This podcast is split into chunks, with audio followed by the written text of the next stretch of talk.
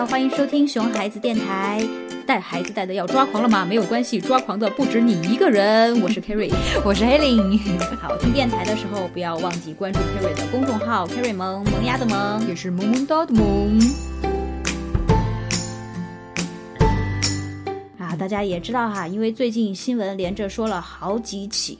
关于孩子在幼儿园受到伤害的事情，嗯，啊，那我们的家长肯定是担心的不行不行的哈，嗯，因为小孩子如果已经上了幼儿园，那你肯定担心，哎，他在幼儿园到底怎么样啊？对，有没有遭受同样的？呃，过得好不好，我又看不见哈。对对对对。啊，而且那些如果还没有上幼儿园的小孩哈，那他们的家长也要担心啊，那。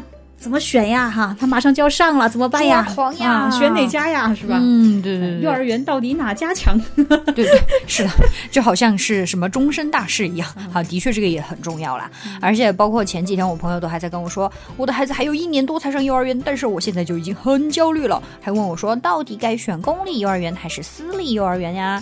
啊，爷爷奶奶建议说啊，选公立，毕竟是公立的，有口碑，有保障，师资和设施也都比较稳定，然后价格也非常。便宜，嗯，对，但是难进呀，这个真的很要命。对，老早就要起来排队啊，报名啊，对不对哈？这都不说了哈，如果你有名额，还已经很不错了。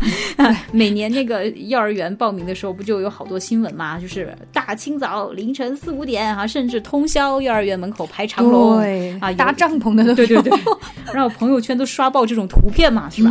而且现在啊，甚至很多公立幼儿园哈，还要摇号，摇号啊，这真的太夸张了。啊，真是没有半点关系，还真是进不去啊！哎，对，就是这个问题。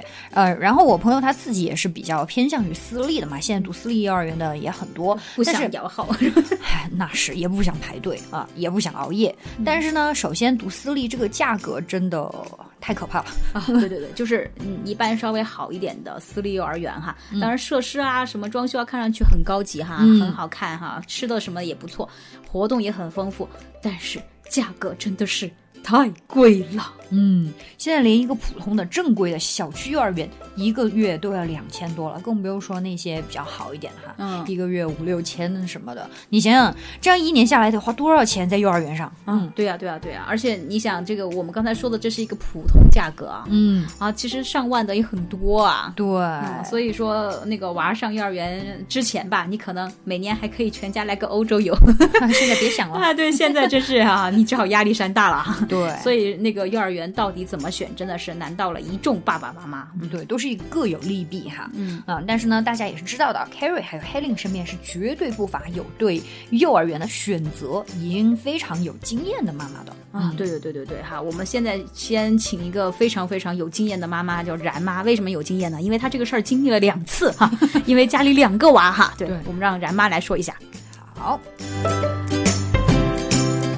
我想然然在上幼儿园之前，嗯，大概是一岁的时候吧，因为朋友家呃小孩要上私立幼儿园，喊上我陪他去考察幼儿园，所以在大宝上幼儿园之前，我是帮呃当时我所住的地方附近的私立幼儿园基本上都考察了一遍，嗯，朋友算是半个专家，考察幼儿园都是从师资啊、环境啊、理念啊，嗯等等各个方面去了解。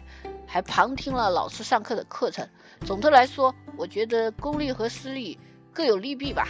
公立幼儿园的老师每年都会有教育主管部门送出去学习，有一定的素质，所学的教材呃比较正规，学费也便宜。但是现在进公立幼儿园好像不太好进。私立幼儿园呢，硬件设施好，老师亲和力很强，但是师资不稳定。嗯。然哥读两年的私立幼儿园就换了四个班主任，现在二宝要上幼儿园了，我是果断选择公立，但只要是荷包决定的哈，因为另外一个就是离家近，离家近，离家近，这个真的太太太重要了。反正我觉得不管选择什么样的幼儿园，家长都要考虑清楚，做好决定，而且只要下定决心，就不要再动摇了。事实上哈，呃，上幼儿园这个事情哈，Kerry 还没有这个然妈有经验呢。那毕竟你也没娃，我也没有，他是亲身经历过两次，对不对？对。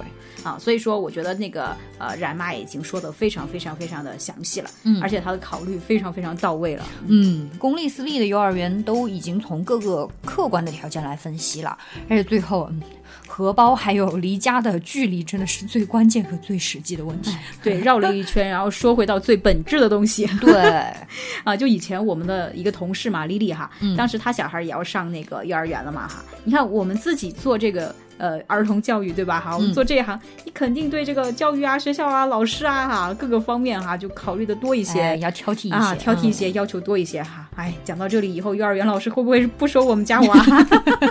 他觉得你这个妈很难搞。对对对对对对，要求怎么那么多？哎，其实没有啦，因为我们最后都会妥协，哎，而且最后也会很理智。因为我们没有钱。因因为我们的同事已经帮我们做过这个筛查了。哎，对，你看他当时是怎么做的啊？跑了不少的幼儿园去考察，嗯哎，我们就以为他会选一个多好的幼儿园呢，嗯，对对对，你选出一朵花来呢，对吧？嗯好，没想到风风火火啊，考察了一段时间，哎，没有声音了，然后我们就去问他，哎，你选的怎么样了呀？结果他就说、选好了呀。钱都已经交了呀，我们小区幼儿园呀，对对对，当时我们整个办公室的人都哭笑不得哈、就是说他考察了半天哈、这样也对比了，那样也对比了，然后还以为要选一个多么高大上的一个幼儿园哈、然后结果最近还呃最最后还是那个距离距离还有荷包，对对对对，最重要的两个点朝这两个点妥协了。嗯然后因为每天可以省特别多的时间和精力嘛，就楼下下去五五分钟。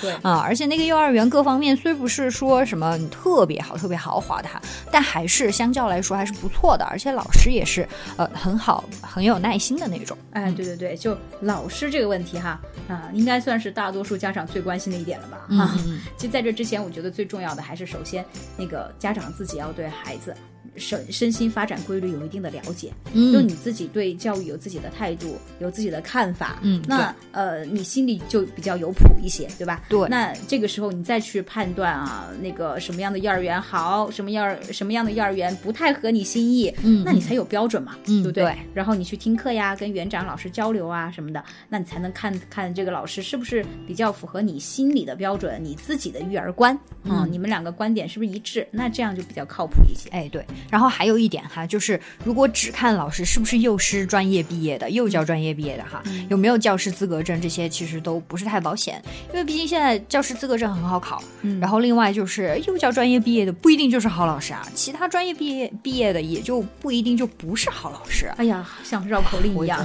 差点说错了，真是的。哎，对，因为幼教专业从事这个呃幼师的只是一部分，对不对对对啊，其实现在还有学前教育专业呀，啊，还有一些请了那个心理学专业呀，啊，还有一些老师是英语专业呀，对吧？对对因为幼儿园有些呃教英语的那些课程嘛，对不对？嗯，但是我觉得不管是哪个专业吧，哈，因为其实这些专业都是可以考那个那个教教师资格证的，对不对对对啊，其实呃，嗯，光看专业和教师资格证还不是那么特别保险，还是要跟老师沟通一下。对，是的，就像 Carrie，像我，然后还有包括我们以前的同事哈，嗯，大多也都不是幼师专业毕业的，但是没有哪一个不是好老师。哎，对对对，要给我们打 call，自己说自己好脸皮是不是有我真的是点厚啊？老师哈。嗯，好，哎，没错，就是刚好前几天哈，我又看了一遍《放牛班的春天》嗯这个电影，因为我觉得音乐实在是太好听了，真的真的对。